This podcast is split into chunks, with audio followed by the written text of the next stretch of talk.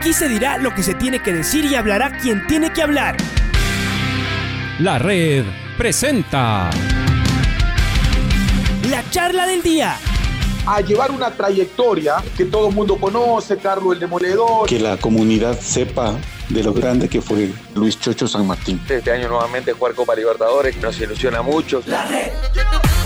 Los protagonistas lo dicen todo junto a los periodistas de la red. La camiseta más linda que me pude haber puesto en mi vida, ¿no? La camiseta de la selección. Los grandes clubes no priorizan competiciones, las disputan. En este año 2021 la selección se juega prácticamente su futuro. En donde estés y a la hora que tú quieras. Bienvenidos. Vamos a seguir hablando de que ya se viene la selección ecuatoriana propósito de que esta semana de, fútbol y hoy tenemos ya fútbol, eh, decimos que comienza la Serie B y también eh, se va cerrando la tercera fase de la Libertadores, en fin. Y este fin de semana se juega la última fecha, la quinta, y después se para, porque ya se viene la selección. Ayer ya estuvimos eh, en una suerte de, de, de mood de eliminatorias, con algo que, que fue absolutamente extraño. Eh, con la misma pandemia, se fueron vendiendo las entradas siempre en línea, además con estos aforos chicos que eh, llegó a tener la, Federación Ecuatoriana. Ayer, en cambio, se vendieron entradas en papel, que no es tan común ya, aunque se sigue vendiendo eh, acá.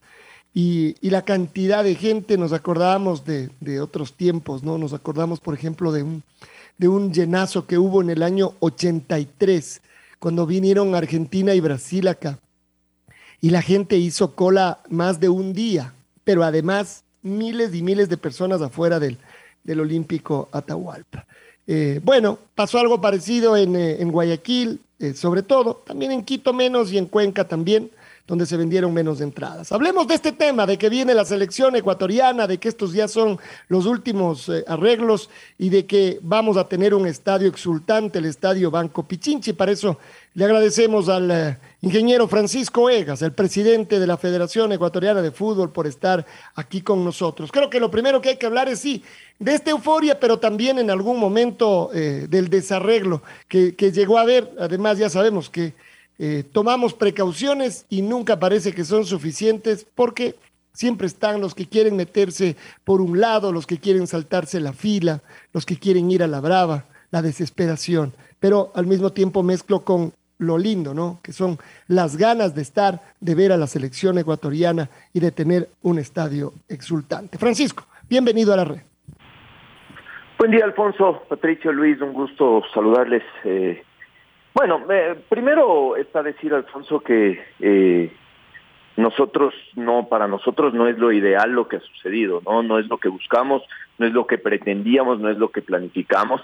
Eh, y nos hemos sentido realmente incómodos con esta resolución que debimos tomar en el camino y al apuro por los problemas tecnológicos que, que tuvo y que atravesó nuestro nuestro socio, que es eh, la piquetera que estaba encargada del proceso.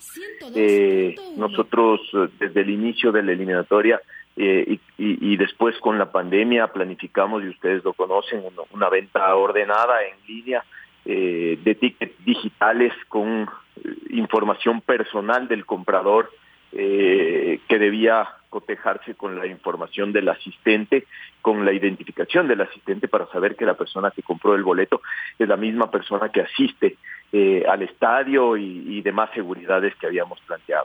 Eh, ese era nuestro plan. Nosotros eh, jamás pensamos que íbamos a tener que volver a una venta física de boletos y más en un partido que tiene semejante demanda, ¿no? Es decir, la inconformidad iba a existir siempre cuando hay, no sé, 40 mil boletos eh, disponibles eh, y, no sé, 200, 300, 400 mil personas interesadas en comprarlos. Eh, siempre iba a haber quien se quede sin su entrada y se quede inconforme, y siempre iba a haber quien se quede en la fila, siempre iba a haber quien no alcance a salir del trabajo para ir a, a comprar la entrada y cuando lo haga ya, eh, ya no haya entradas y demás. Eh, pero eh, el proceso, como digo, nos ha dejado realmente incómodos, nos ha dejado algún aprendizaje para el futuro. Quizás es momento de que la misma Federación Ecuatoriana tome el control de la emisión de, sus tickets y, monte eh, la, plataforma para poder venderlos sin, sin necesidad de, asociarse con nadie. Y, creo que esto, o, puedo decir que esto no nos volverá a, pasar en el futuro, ¿no? Será la primera y la última vez que, que esta administración, por lo menos de la Federación Ecuatoriana, haga una venta física de boletos. esto dicho, lo que sucedió fue que la plataforma estaba preparada para un número de visitas que parecía eh, de todas maneras suficiente. Inicialmente nosotros teníamos una plataforma, o Super Ticket había preparado una plataforma eh, capaz de eh, albergar 30 mil visitas diarias. Después, con ocasión de este partido, se subió la capacidad hasta 100 mil visitas diarias, que parecía suficiente para, un, para una venta de 40 mil boletos, ¿no? Y sobre todo con tanta anticipación. Sin embargo, en las primeras 12 horas de atención de la página que tuvo cerca a 470 mil visitas, lo que hizo que colapse completamente esa página. Esto sumado a que se había agregado eh, alguna funcionalidad más eh, que complicó eh, la plataforma. Yo poco conozco de estos temas tecnológicos, pero se había montado un, sistema para que no haya que subir directamente los carnets de vacunación, pruebas y demás a la página, sino que ésta eh, coteje los datos a partir de la cédula ya con la base del, Ministerio de Salud Pública, tema que no, que no funcionó. Entonces, como digo, esto hizo que nosotros tengamos que tomar una decisión incómoda, eh, como les digo, eh, de tener que pasarnos a una venta física que por supuesto ya no es algo algo idóneo a estas alturas, ¿no? Yo creo que hoy la tecnología nos permite hacer otro tipo de venta más cómoda para el aficionado, más justa para el aficionado y que sobre todo evita eh, temas como la reventa que no son fáciles de evitar con una venta física de boletos. Em, ¿Quedaron entradas, Francisco? Sí, quedaron, eh, el día de ayer quedaron cerca de 4.000 entradas, en su mayoría eh, son entradas de suite, que, que, eso se está atendiendo a través de eh, de los canales de Barcelona y en el estadio de Barcelona para los propietarios de suite. Eh, y, ya muy poco queda, ¿no? Generales y, tribunas están agotadas, algunos poquitos palcos, pero eh, queda poco en verdad. Em, a ver, ¿y podría haber todavía la posibilidad de que el aforo suba en estas horas? Estamos viendo los semáforos como cambiaron, por ejemplo, Liga mañana va a poder recibir al 80% de su gente, nos decía ayer eh, eh, el gerente, pero el sábado que juega frente al Aucas ya puede recibir el 100%. Eh, en el caso de la selección, eso es casi un hecho, es decir, nada indicaría que, que no cambiaría el estatus. A ver, nosotros como desde el día uno somos profundamente respetuosos de lo que decidan nuestras autoridades. Hemos enviado ya el pedido al COE de la ampliación de, del aforo al 100%. Hay siete u ocho países en la región que ya han aprobado el, el 100% de aforo para los partidos de eliminatorias. Eh, son dos o tres, eh, incluido Ecuador, que todavía no lo han hecho. Eh, sin embargo, Ecuador, gracias a, al enorme trabajo del gobierno nacional en el plan de vacunación, es, es uno de los países con mejores indicadores en la región, ¿no? Así que nosotros esperaríamos que el COE analice este pedido y que con la sensatez que siempre le ha caracterizado, nos, nos conceda ya el, el aforo total del estadio, lo cual liberaría unas 17 mil, 18 mil entradas más eh, para poder venderse. Eh, pero como digo, vamos, vamos a esperar, vamos a respetar eh, que esta semana el, el, COE se reúna, analice nuestro pedido, seguramente tiene que analizar los datos a nivel país de todos los, indicadores de la pandemia y, según eso tomar una decisión. siempre hemos trabajado de la mano, eh, siempre hemos eh, hecho las cosas de manera coordinada, así que eh, creo que esta vez no será la, la excepción y bueno, respetaremos la decisión que, que recibamos de nuestras autoridades. Lo de, lo de Liga no, no me queda muy claro a partir de un, no sé si es del COE cantonal la decisión de, de ya autorizar un, un 100% para el fin de semana, pero en todo caso es un, es un buen precedente también de que de que ya las cosas en el país eh, se van normalizando y de que ya podemos contar con esto. Eh, mucho se habló del partido anterior de la selección, eh, donde si bien no se irrespetó para nada, los aforos sí por la lluvia, sí por, por los temas propios del partido en un momento, no había pues dos metros exactos de distancia entre aficionados, aficionados se juntan hacia el centro de la localidad, dejan vacíos los, los extremos y demás, y se habló mucho de que esto podía haber desembocado en una nueva ola de contagios y demás, siendo que, que eso no fue así, eh, el fútbol sigue demostrando que es un espectáculo bastante seguro y yo creo que eh, eso sí lo tienen en cuenta nuestras autoridades para poder analizar nuestro pedido. Así que vamos a esperar unas horas. Yo no, yo no quiero ni ser optimista ni ser pesimista con el tema. Eh, creemos que, que tenemos todo en, en, cuanto a protocolos y en cuanto a, a nuestros nuestros sistemas de, de cuidado de, de, los aficionados como para tener un, un espectáculo eh, con estadio completo eh, y como digo, persiguiendo o siguiendo el, el, el, ejemplo ya de lo que está sucediendo no solo en Sudamérica, sino ya alrededor del mundo, yo creo que eh, nuestras autoridades tomarán eh, la mejor decisión en este, en este aspecto. El, el único tema que además que siempre ha habido este problema eh, y no sé si cuando se vende en línea también hay mucho, no sé si es ahí un poco menor, es el tema de la, de la reventa. Eh, digamos que se abriera para, este, para esta segunda y última tanda, ojalá que sea así. ¿Se puede tomar alguna otra medida? Eh, ayer se vendían hasta cuatro entradas, en Quito entiendo que se vendían de dos en dos, es decir, además uno dice ya, ¿qué más se puede, se puede hacer? ¿Alguna alguna otra forma para ver si menos entradas al menos llegan a poder de la, de la reventa, Francisco? Sí, es, es difícil porque tenemos tiempos cortos para desarrollar sistemas de seguridad o sistemas eh, informáticos que puedan eh, como hacer lo que te decía, ¿no? Que es lo que hacía la página nuestra eh, en un inicio, que es pedirte todos los datos cuando cuando tú vas a la compra, pedirte todos los datos, esos datos guardarlos en una base y esos datos cotejarlos cuando eh, cuando ingresas al estadio. Ahí era prácticamente imposible el, el, sistema de reventa porque eh, la persona que compraba era la persona que, eh, que asistía y eso era unipersonal, ¿no? Cada entrada tenía sus datos.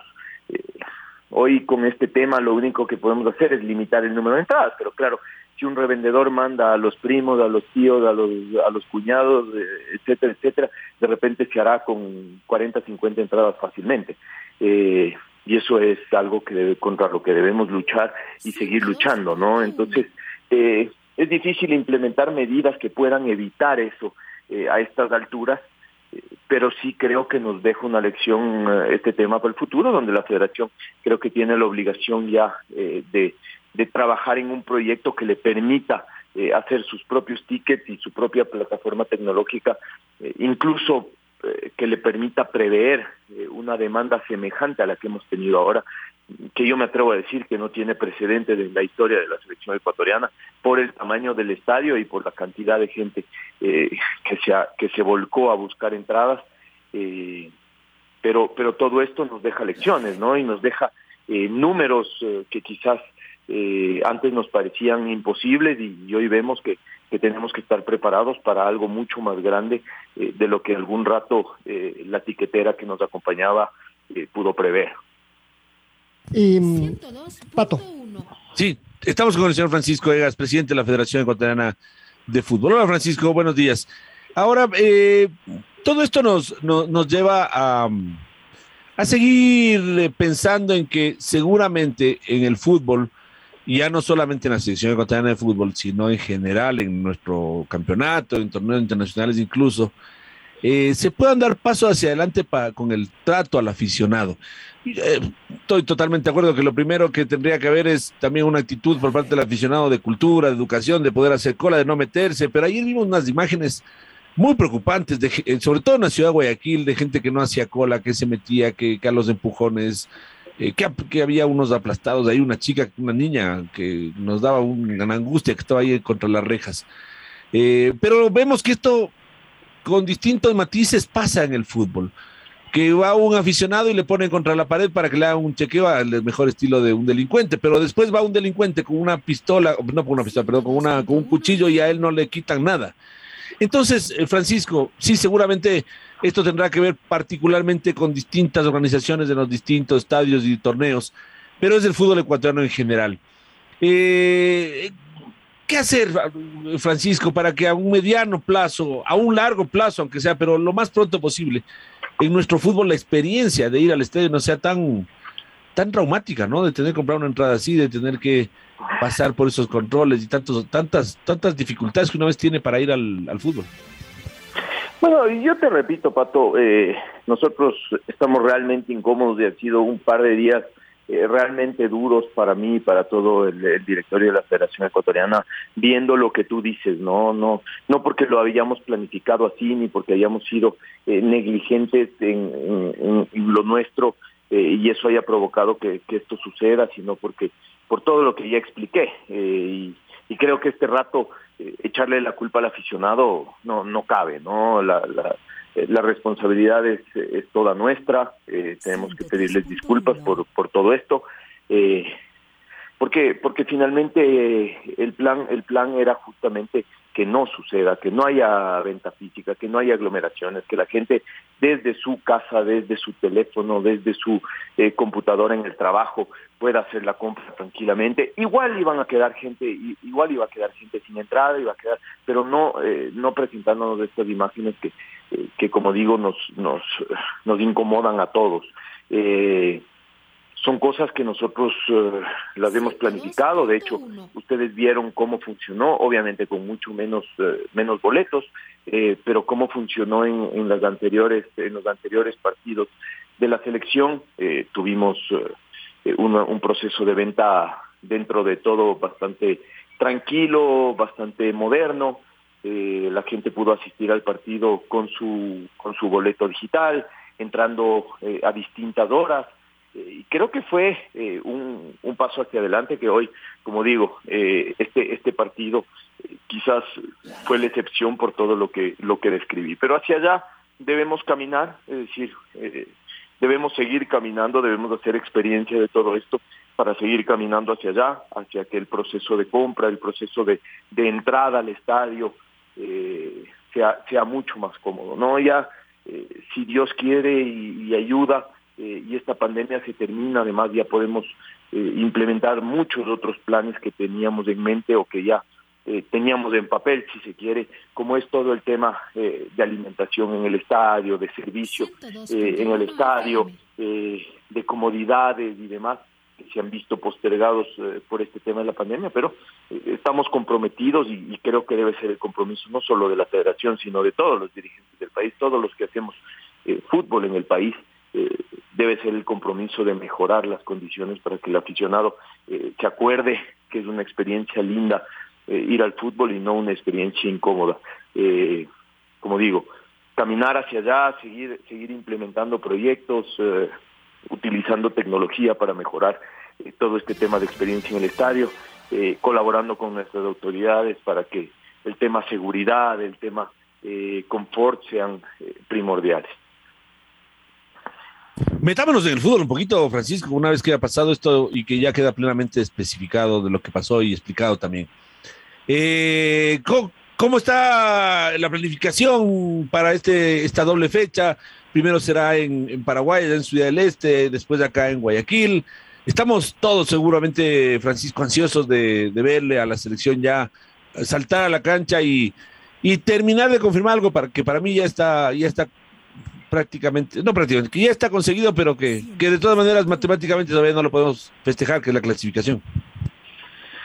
Sí, ve, mira, es, es sobrecogedor todo lo que está pasando alrededor de la selección en el país, ¿no? Eh, el aficionado nos demuestra incluso eh, con, con, con, la enorme, el, el, enorme interés en este último partido, eh, lo que la selección ha hecho, eh, y tenemos solo que agradecerle por la gran acogida que, que tiene la selección hoy en el, en el país, ¿no? Y, y, y ahí vamos eh, a, a, jugar una doble fecha eh, que, que, es, que tiene ese sabor extraño, ¿no? De algo que ya está conseguido, pero que no se puede festejar, que no se puede confirmar, que no se puede eh, de alguna manera celebrar, eh, porque todavía, si bien la estadística eh, nos deja poco poco al, al análisis, eh, la matemática todavía no, no, nos lo confirma, ¿no? Y, eh, y es una doble fecha complicada porque Paraguay tomó la decisión de, de jugar esta fecha en Ciudad del Este, en condiciones eh, con las cuales eh, no estamos del todo de acuerdo nosotros, pero finalmente lo hicieron. es un, un, un estadio que, que, nos parece a nosotros que no, no debería albergar una cita de esta envergadura, en una ciudad que tiene una conectividad limitadísima en cuanto a vuelos, no hay vuelos comerciales entre Asunción y Ciudad del Este, todos son charter, eh, la disponibilidad de, aviones eh, es, muy limitada, son aviones muy pequeños, eh, el viaje por tierra es complicadísimo y es largo, eh, pero todos esos, esos temas los vamos a tener que sortear, el equipo viaja, o parte del equipo viaja el día domingo a Asunción, ahí hará su campo base en, el, en, en, los predios de la Conmebol, eh, viajará el día antes del partido a Ciudad del Este, parte por tierra, parte por aire, por los temas que, que te estoy mencionando, eh, y eh, regresará inmediatamente después del partido eh, a seguir en Asunción hasta el día domingo, día en el que se, se va a trasladar a Guayaquil directamente eh, a jugar ese partido el día martes, partido tan lindo que nos espera eh, allá en Guayaquil. convocatoria, la convocatoria cuando se dará, cómo será un poquito la, eh, también la, la, llegada de los jugadores. Ustedes seguramente están planificando un poquito eso, mi estimado Francisco. Sí, bueno, ha sido la característica de Gustavo el, el, eh, el, el esperar un poquito con las convocatorias, eh, el disipar sus dudas hasta el último momento, así que eh, esperaremos eh, ya en, en, estos días tiene que salir la convocatoria, porque como te digo, el domingo eh, ya se viaja. Y, y, y bueno, ya el grupo de la selección está consolidado, supongo habrá pocas sorpresas, no la conozco yo todavía, creo que no la conoce nadie, sino el profesor Alfaro, que la tiene en su cabeza, eh, pero habrá seguramente pocas dudas, pocas variantes con respecto al grupo que ya se consolidó en las, en las fechas pasadas y que viene haciendo un, un, un trabajo en la, en la eliminatoria, ¿no? Entonces, eh, eh, eso, yo creo que de ahí eh, pensar en que, eh, en que es el grupo de jugadores que nos ha traído hasta acá, apoyarlo, creo que hay, como digo, pocas, pocas discusiones en torno al, grupo de jugadores, en, grupo a la, en torno a la convocatoria, siempre habrá, porque si no, no seríamos aficionados, si no, tendríamos cada uno nuestra lista, cada uno nuestra convocatoria, cada uno nuestros favoritos y nuestros preferidos, pero creo que como te decía, vamos a enfrentar una, una, fecha que, eh, que tiene un sabor muy especial. Se hablaba mucho de la, ya quedó claro, pero de todas maneras eh, te lo pregunto, eh, Francisco, sobre el tema de Felipe Caicedo, y uno diría, eh, para enmarcar, para globalizar un poco más la, pregunta, ¿cómo funciona la, la selección ecuatoriana de fútbol en cuanto a sus convocatorias? ¿Tiene que ver solamente con actualidad futbolera? solamente con el ser parte de un equipo. Uno dice, eh, la construcción de este grupo, ¿qué, fortalezas tiene? ¿Qué, eh, ¿Qué otros argumentos le permiten a Gustavo Alfaro decir, este sí, siempre, aunque no juegue, y este, bueno, aunque sí juegue, no necesariamente. Yo digo de manera general, eh, mi estimado Francisco, pero seguramente habría que ver cada caso y decir y preguntarle al profesor, en realidad, más que a ti. Pero, pero tú debes tener una idea general de cómo es que el profesor Gustavo Alfaro arma su, su grupo, su convocatoria, su plantel. Bueno, a ver, tú mismo lo has dicho. Esto lo puede responder el profesor Alfaro y nadie más que el profesor Alfaro. Para mí es difícil decirte cómo lo hace cuando yo soy uno más que se entera de la convocatoria un par de días antes de que eh, de que la saquen o un día antes de que la saquen cuando eh, por cortesía le comunican al presidente quiénes son, quizás, pero no intervengo para nada en el tema, pero eh, creo que eh, el profesor Alfaro y su cuerpo técnico han demostrado eh, que, que, son un cuerpo técnico que cree en el jugador, en la actualidad del jugador, en el momento del jugador y también en las condiciones y en el futuro que le ven al, al jugador, ¿no? Eh, creo que ellos intentan ver un poquito más allá en los jugadores y en los que y en lo que ellos pueden eh, llegar a aportar en un proceso largo que siempre es, eh, son así estos procesos de selección. Yo siempre digo que se arman discusiones, muchas discusiones en torno eh, a tal o cual jugador, a tal o cual lateral, por ejemplo, y uno dice, bueno, pero si este es mi lateral que yo considero, entre comillas, titular, el segundo o el tercero tienen que darme no solo un buen reemplazo, sino también eh, me tienen que dar futuro y muchas de esas muchas de esas cosas se toman en cuenta eh, en el momento de ir armando la lista. Eh, un jugador que es un tercer jugador en una posición quizás es un jugador que tiene pocas posibilidades de participar activamente en un partido actual, pero que hacia hacia futuro tiene mucho por aprender. Entonces quizás ahí priorizamos a la gente joven que puede ir creciendo con el grupo, que puede irse empapando de lo que es una selección nacional, que puede ir aprendiendo eh, y, teniendo contacto con, los mejores y, demás. Entonces, eh, como digo, creo que en eso eh, Gustavo ha sido muy responsable con no solo con el momento, sino además con el futuro de la selección ecuatoriana en cuanto a cómo ha ido armando eh, armando su, su plantel. Esto dicho, a ver, y, yo me vuelvo a referir al tema de Felipe. Eh, Felipe y todos los jugadores ecuatorianos que tienen un pasaporte y una cédula ecuatoriana y pueden decirse ecuatorianos, eh, tienen la misma oportunidad en la selección ecuatoriana de fútbol. Nosotros, ni como dirigencia, ni como federación hemos vetado a nadie, ni mucho menos, los consideramos a todos iguales, ecuatorianos, eh, útiles eh, y más cuando hablamos de jugadores de este nivel, ¿no? Que han hecho una carrera enorme en Europa y que además eh, ya le tienen dejada una herencia eh, importantísima a la Federación Ecuatoriana de Fútbol y a la selección nacional en su pasar por, con, con, nuestra camiseta.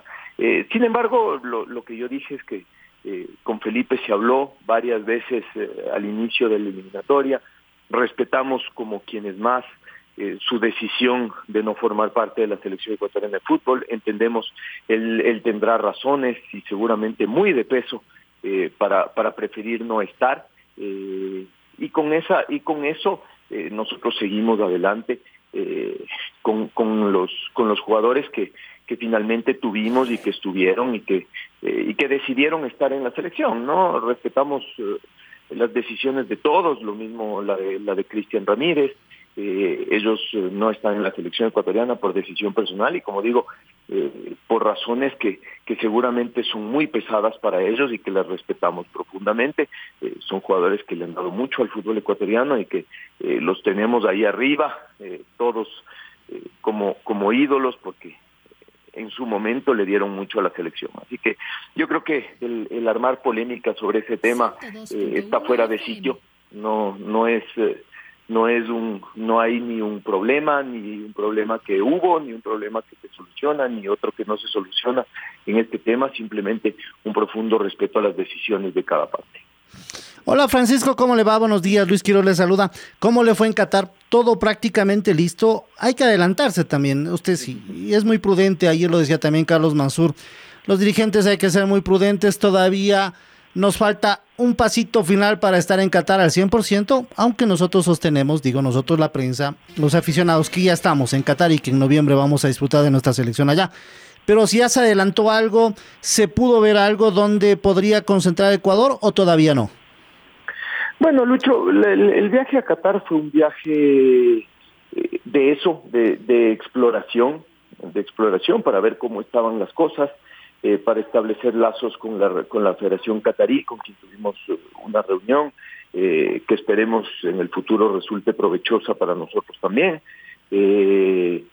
para conocer un poco cómo está el tema de estadios. una cosa es oírlo, otra cosa es estar ahí, entender cómo va a funcionar la logística, la logística del mundial, un mundial completamente atípico, ¿no? Si pensamos en lo que era Rusia, en lo que era Brasil, eh, en lo que es Sudáfrica, en lo que era Alemania eh, y, lo que es Qatar, es un, mundial que va a funcionar o que va a ser completamente distinto, ¿no? Desde un edificio eh, en, el, en, la, en la parte del centro financiero de Doha, usted puede ver cinco o seis estadios por la ventana, de los siete u ocho que, que donde se juega el mundial.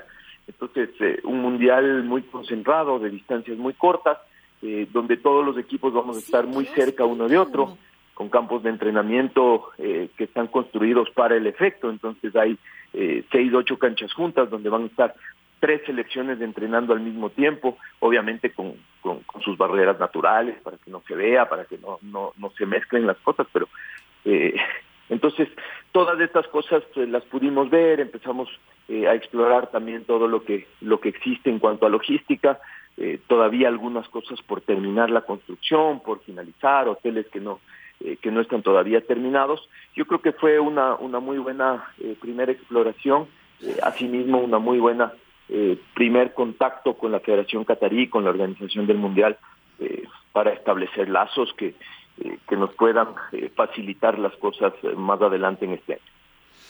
¿Y para cuándo, si ya se clasifica, para cuándo viajaría ya, podemos decir, el equipo de avanzada y empezar con esos trámites ya a ver dónde se va a hospedar? Aunque esto me parece que lo pone la FIFA, ¿no? Lo determina la FIFA con, el, con la aprobación de ustedes o cómo es esto, Francisco?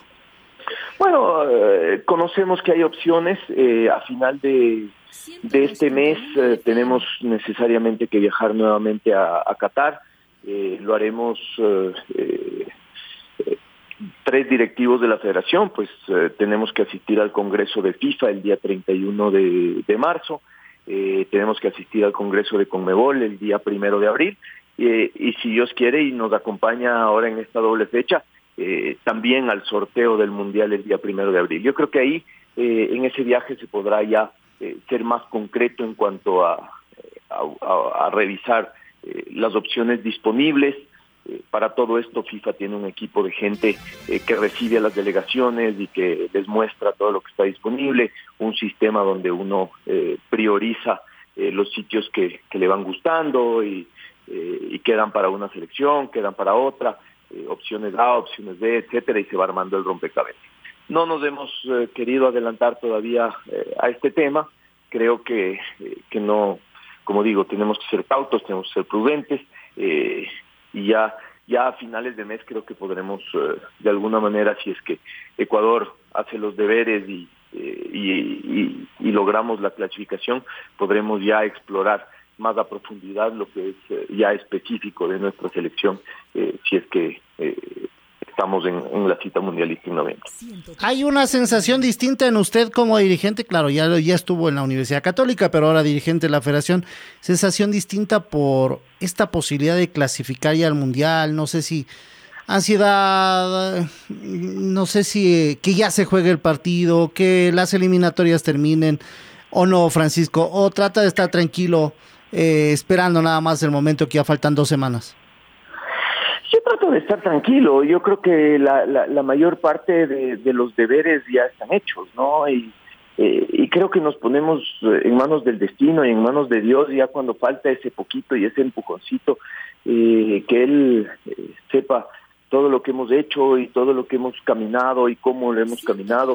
Creo que lo que más siento, Luis, es, es un orgullo un orgullo de poder eh, finalmente eh, demostrarle a este país que haciendo las cosas bien también se puede ganar, eh, porque teníamos de alguna manera implícito e instalado una sensación de que a veces en el fútbol para ganar hay que ser más vivo, hay que ser más pillo, hay que ser más pilas, hay que ser más vivaracho, no vivo, porque finalmente hay, hay, hay cosas que, que no caben y, y hoy le estamos demostrando a este país que, que haciendo las cosas bien, que con, con, gente joven, que con los mejores, que, eh, que respetando sobre todo los momentos de los jugadores, comportándonos de una manera absolutamente profesional, eh, también se puede ganar, también se puede llegar. Eh, y eso creo que es lo más lo más importante que yo tengo como sensación en estos momentos, no el, el poder culminar el, el, enviar ese mensaje, el poder eh, terminar de redactar ese mensaje y, presentarlo al país. Sin duda eso provoca algo de ansiedad, eh, pasan muy lento los días, ¿no? Vamos viendo que ya faltan dos semanas, faltan diez días, pero, pero siguen pasando lentísimo los días, han sido dos meses eh, muy lentos, porque claro, cuando uno está ya tan cerca, lo que quiere es ya patear la puerta y entrar, ¿no? Y, y estamos todavía ahí parados en el umbral sin, sin poder entrar y creo que eso, eso nos provoca un poquito de ansiedad. Lo último, nada más, son un par de temas que tienen que ver con eh, otros, otros torneos, otros temas que, que, se tienen que cocinar. Uno dice la eliminatoria nos tiene distraídos, el mundial y, y esa ansiedad y que todo salga bien. Pero claro, ya sabemos cómo es el fútbol. Hay fútbol el próximo fin de semana. ¿Qué hay de la Copa Ecuador? ¿Cuánto ha avanzado esto? Eh, y, y, y, después está el otro tema, esto de la organización de nuestro fútbol. Estábamos comentando que el presidente de la Liga Pro no regresa ya, así que lo que ha decidido, como él no regresa, no quiere, no puede, no sé, eh, les lleva a un grupo de dirigentes allá, eh, más bien para juntarse eh, allá. Em, y esto, ¿cómo ayuda o no ayuda para eh, efectivamente poner ciertas cosas en orden en nuestro fútbol? Y, y, por eso ponía el tema de la Copa Ecuador, porque ahí entran los clubes directamente en competencia, si eso ya está todo salvado. Bueno, nosotros la Copa Ecuador la tenemos prácticamente organizada. Eh, en breve va a haber un lanzamiento.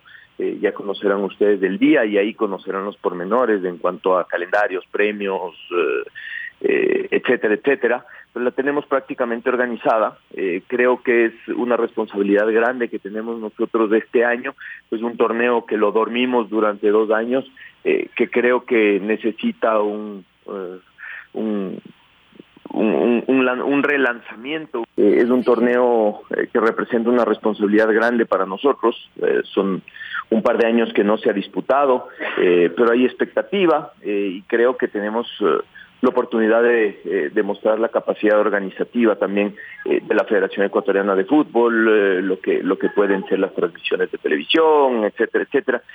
creo que podemos de alguna manera eh, tener una oportunidad para marcar una diferencia y eso eh, representa una, una responsabilidad grande para nosotros. Entonces, eh, ya en breve la anunciaremos. Y sobre el tema de Liga Pro, yo eh, en ese tema creo que he comentado bastante. Eh, yo, yo siempre digo que, eh, que los clubes tienen la responsabilidad de autodeterminarse, más cuando se decidió formar, formar la liga eh, y yo, yo creo que ellos son quienes, quienes tienen que responder sobre la comodidad o incomodidad eh, de, la situación, de la situación actual. Yo creo que es eh, tremendamente importante el guardar eh, la buena imagen del fútbol ecuatoriano y esa es una responsabilidad de todos y esperemos eh, los directivos de los clubes también tengan esto en mente y también eh, lo consideren importante porque eh, creo que, que de esas cosas no se vuelve, ¿no? De las manchas en la imagen es muy difícil volver, quedan para mucho tiempo.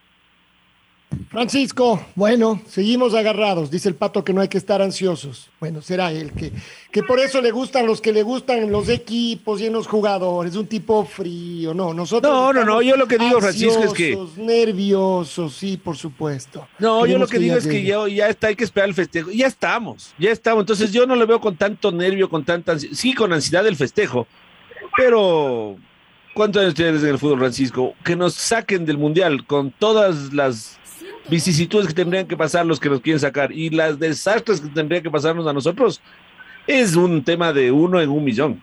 Entonces, no, por eso digo no. que no estoy ansioso, que estoy, estoy ansioso de la farra ya, Otra del festejo. Frío, no importa. Nosotros estamos del otro lado, Francisco. Bueno, gracias por estar con nosotros, seguimos en contacto. Gracias, Alfonso, Pato, Luis, un gusto haber estado con ustedes. Y yo comparto lo mismo. Eh, quizás no el, nervio de, de, un partido, de una final que se necesita para llegar, pero sí esa ansiedad de que falte algo, ¿no? De que algo, de que algo esté por hacer. Eh, y la ansiedad de la farra, como dice Pato, eh, nada, a tomarlo con tranquilidad y con responsabilidad, porque es solo un paso hacia lo que queremos. Un abrazo y un placer haber estado con ustedes. Gracias también al ingeniero Francisco Egas, presidente de la Federación Ecuatoriana de Fútbol. Sí, sí, ya listo para el festejo. Además, que será con una multitud en el estadio Banco Pichinchas. La red presentó la charla del día. Un espacio donde las anécdotas de actualidad deportiva se revelan junto a grandes personajes del deporte. Quédate conectado con nosotros en las redes de la red. Síguenos como arroba la red Ecuador y no te pierdas los detalles del deporte minuto a minuto. Escúchanos en vivo en TuneIn y en los 102.1 FM en Quito. ¡Te esperamos! La red.